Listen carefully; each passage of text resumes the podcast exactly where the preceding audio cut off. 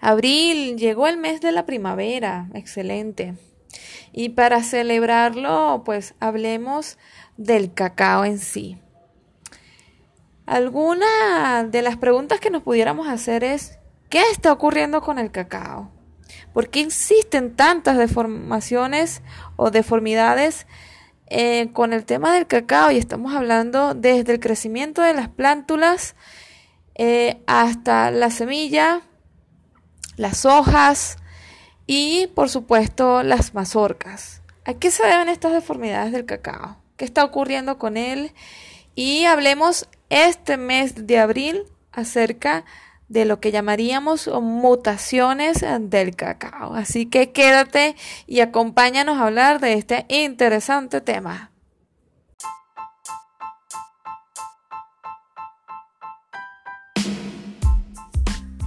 Bienvenidos a este podcast Entreversados.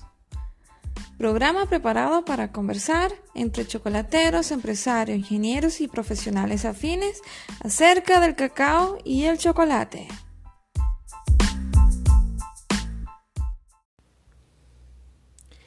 La pasión que sentimos por el cacao nos mantiene siempre atentos a todo lo que nos puede ofrecer. Eso implica temas interesantes de investigación. Así que cuando crees haberlo conocido completamente, aparece algo más interesante e irresistible. Déjeme decirles que así es el cacao. Hace unos meses atrás, varios chocolateros e ingenieros del campo compartieron una serie de imágenes e información que hacían referencia a los cambios que estamos observando cuando estamos bajo el sol latente junto a la sombra del cacaotero o junto a las plántulas y semillas en crecimiento dispuestas en los viveros. Tales observaciones, amigos, tienen que ver a cambio de coloraciones, deformidades en hojas y en frutos, crecimientos abruptos en las plantas, eh, entre otros. Algunos de los casos quizás correspondan a enfermedades comunes y a otras faltas de nutrientes. No obstante, la atención que nos embarga con el tema es si lo anterior fue verificado y está conforme, es una planta sana, entonces, ¿a qué se debe esto? Metamorfosis, mutaciones. Claro está, luego de tantas modificaciones genéticas, lo de las mutaciones, en mi opinión, es muy posible. Hablemos con algunos de, estos chocolateros e ingenieros agrónomos con vasta experiencia acerca de sus observaciones y las opiniones al respecto. Por supuesto, si tú también tienes alguna opinión, déjamela acá, bien sea escrito o en una nota de voz. Gracias.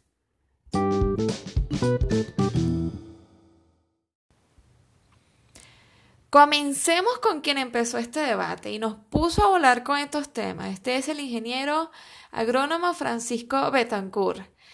Em, y claro, porque él constantemente nos está compartiendo experiencias y conocimientos de una manera súper amigable y nutrida. En una de sus tantas charlas comentaba, el cacao en una planta pentamera, ¿no? O sea, todas sus partes, flor y frutos, vienen en números de 5 o múltiplos eh, de 5. Pues yo, por ejemplo, eh, no me había fijado. Sí, obviamente uno corta la mazorca de manera mm, eh, horizontal y o, mejor dicho, en este caso vertical, es decir, lo cortas por la mitad y realmente te vas a fijar que sí es verdad, tiene cinco puntos, pero no, no le había prestado mucha atención. Entonces él continúa y nos comenta cosas curiosas a ser investigadas. Esta planta, porque nos muestra una fotografía, eh, da frutos cuaternarios, flores con cuatro sépalos, cuatro pétalos y en consecuencia cuatro lóculos que contienen solo cuatro líneas de óvulos que serán luego almendras. Eso dice que lo halló en la hacienda Las Bromelias Cumboto, eso queda en el estado de Aragua, en Venezuela. Y luego nos deja esta gran premisa. Nunca el cacao deja de sorprendernos. ¿Qué les parece? Por supuesto que luego de preguntar y generar algunas opiniones, Francisco nos responde. Puede deberse a un sinfín de factores, desde problemas nutricionales asociados a microelementos hasta un cambio de metamorfosis en la planta. Entonces ahí comienza el uso de esta palabra. Retomando el tema con otros casos planteados en febrero aproximadamente de este año, eh, nos comparte otra información. Él lo hace de esta manera. Feliz días a todos. Regularmente los cambios en la forma de la hoja están asociados a, deficiencias nutritivas. Hierro, zinc, bromo, boro, perdón. En mi opinión, hay que revisar el sustrato sobre el que crece esa planta y el pH del mismo que puede modificar la disponibilidad de nutrientes haciéndolos muy disponibles a toxicidad o poco disponibles que son las deficiencias en la planta. Más adelante, Wilmer Terraza, también es eh, otro ingeniero, comenta, eh, con mi poco conocimiento en el tema de formaciones foliares, considero que debemos determinar cuál gen determina, valga la redundancia, esa condición, si es así, y no una respuesta a una condición ambiental. Y además, si el carácter, entre paréntesis, hoja con esa característica, cierra paréntesis, es heredable, es decir, si es transmisible a su progenie. Luego Francisco dice que las deficiencias nutricionales en viveros son súper comunes y que él revisaría eso primero. Luego, si usan sustratos inadecuados ricos en alta proporción en arena lavada de río y muy poca materia orgánica. Hojas blancas como papel con hierro, em, clorosis, eh, crecimientos lentos y, malformaciones. Atención con esto, que todo esto que nosotros le estamos comentando ya está publicado en el blog sentircacao.blogspot.com. Pueden ir allá y refrescar lo que estamos por acá comentando. Muy bien. Entonces continuemos. Eh, seguidamente, él nos comenta acerca de sus hallazgos con algunas de sus investigaciones hace algunos años.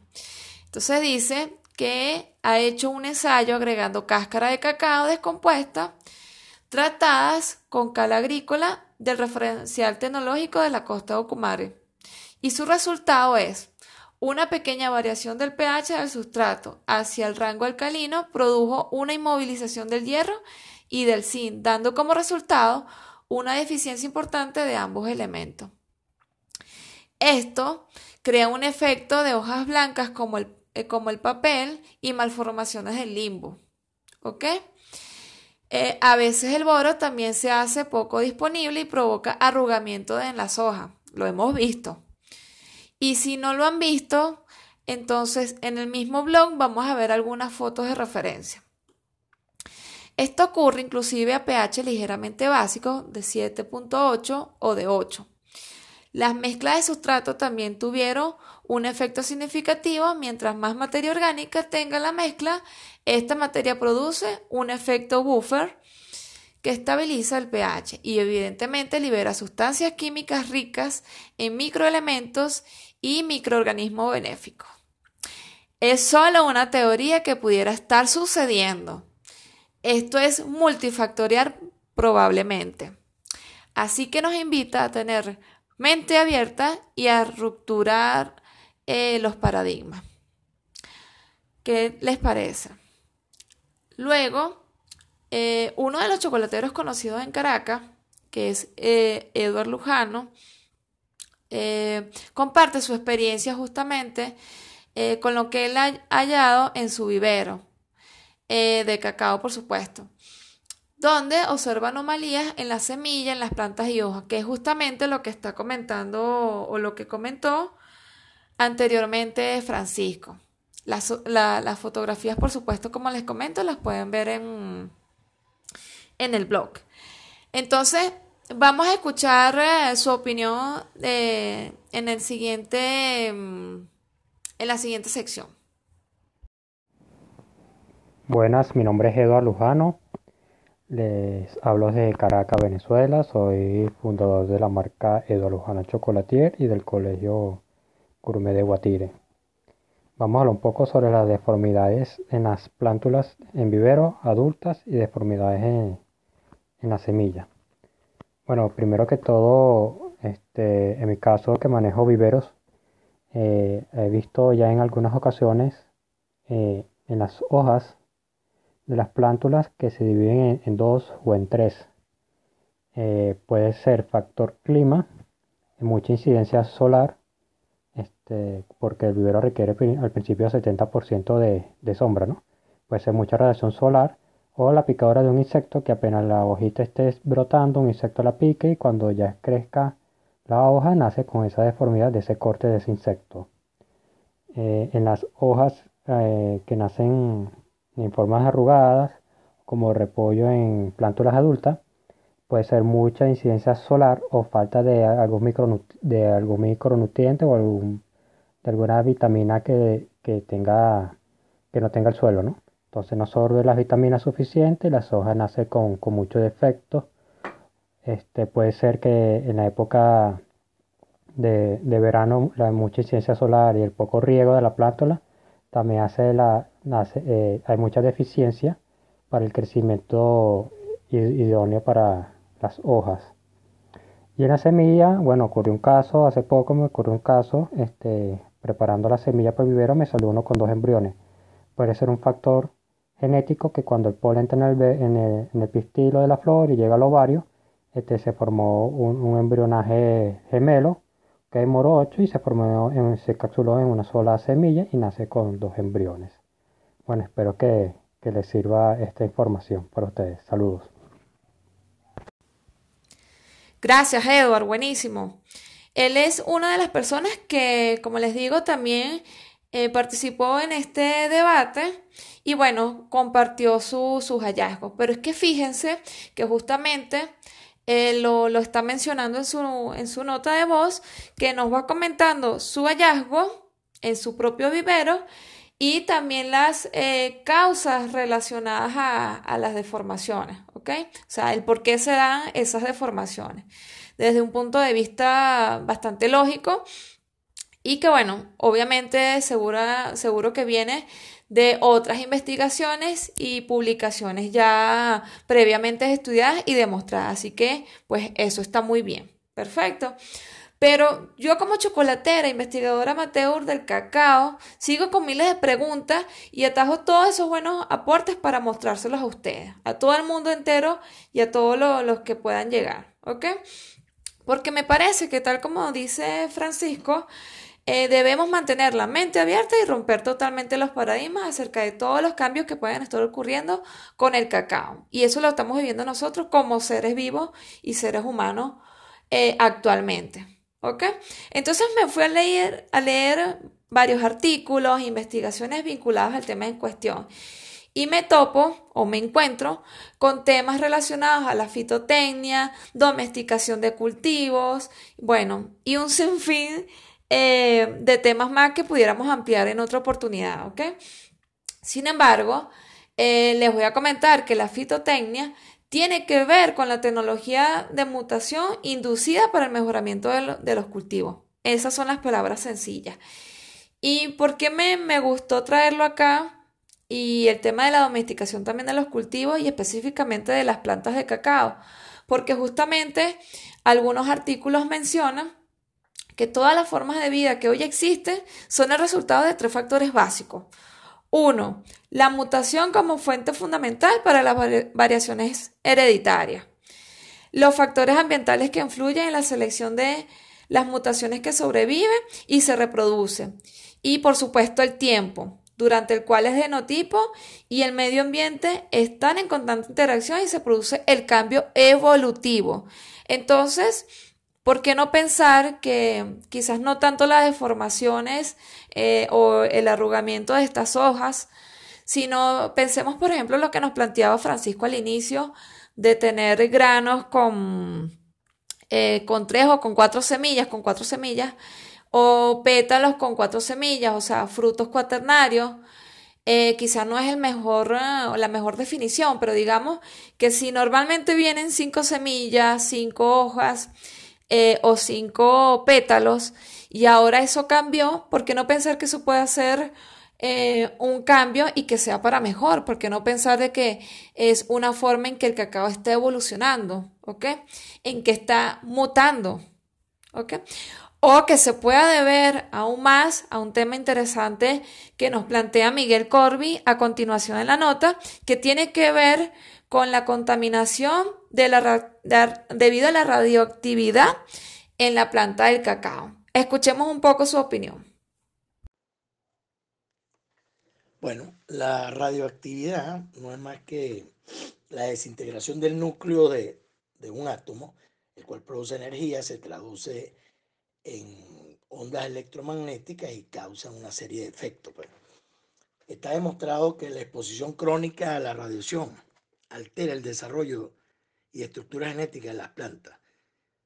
Aparentemente hacen que no afecte la capacidad reproductiva. En una foto que me envió Freddy Fischer en su finca La Bromelia, me envió unas alteraciones en las hojas y en unas plantas que los cotiledones no eran dobles, sino se distribuían en otra forma. Mi opinión personal, aparte, bueno, hay muchos eruditos que hablan de la falta de nutrientes, la carencia y otras, y lo ven desde su punto de vista. En el caso particular, tomando de Nicolás Tesla, que decía que para realmente comprender el universo habría que pensar en, forma de energía, vibración y frecuencia. Particularmente creo que el ambiente, en el ambiente hay radioactividad y dependiendo de muchas condiciones, de la entrada de luz, de la frecuencia, etcétera, porque ataca solamente una materia, un vivero. Hay muchas cosas que tienen que ver con la influencia de su, de su medio ambiente, ¿no? Este, esas deformaciones que se pueden presentar pueden ser este, producidas por efecto de muchas cosas radioactivas que hay en el ambiente. Inclusive se sabe hoy en día que potasio, hay potasio que son radioactivos. Eh, el radium 222, que es un gas, radioactivo, que es nueve, más, nueve veces más pesado que el aire, se dice que se disuelve, eso es lo que se dice, pero dice, en, el momento que se disuelve, se disuelven partículas que también son radioactivas. Es un gas que es inodoro, incoloro, insípido, y casi nadie conoce que es el, la segunda causa de las muertes por cáncer de pulmones. Entonces, excluir de que podamos tener contaminaciones y deformaciones en la planta a través de la radioactividad, creo que sería excluir una causa, un punto muy importante. Esa es mi opinión, Miguel Corbi de Venezuela. Gracias. Gracias, Miguel, como siempre, vale. Muy valioso tu aporte, muchísimas gracias. Bueno, esas fotografías que él comenta, ya sabemos que las podemos ver en eh, sentircacao.blogspot.com, que es el blog donde está escrito esta, mm, este episodio número 3. Buenísimo, ¿no? Y pienso que es bastante acorde, fíjense, que hablemos de este tema en este mes y luego de, haber pasado eh, o, o de qué va a ser la fecha de, mm, de, motivo del Día de la Tierra y todos los cambios que nosotros estamos viviendo debido al COVID. Eh, bueno, tantas cosas que están ocurriendo este año 2020, ¿no?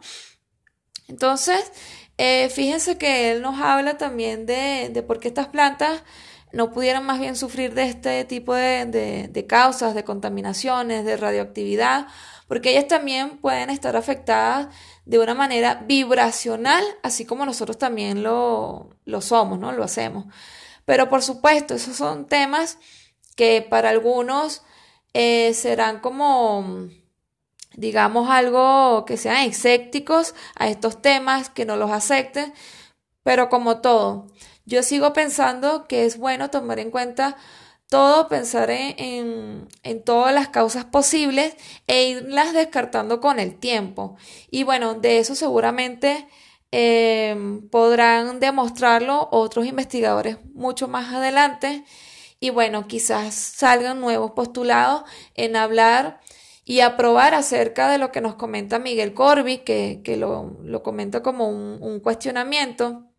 Quizás ya esté demostrado, quizás eh, pronto salgan resultados realmente de mutaciones, que hablemos de, de mutaciones en, en, los temas de cacao, eh, metamorfosis como hablaba Francisco al inicio, que lo planteaba también como, como un cuestionamiento.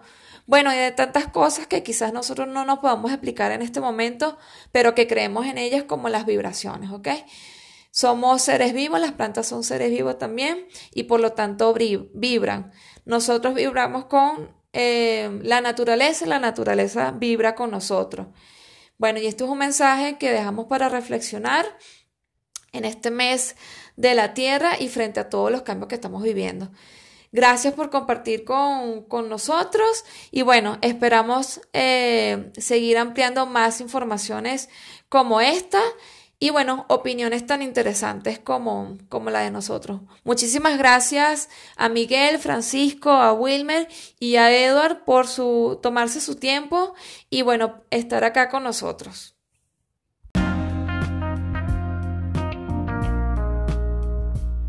Una vez más, gracias por el tiempo compartido con nosotros. Recuerda, versar el chocolate hasta sentir cacao.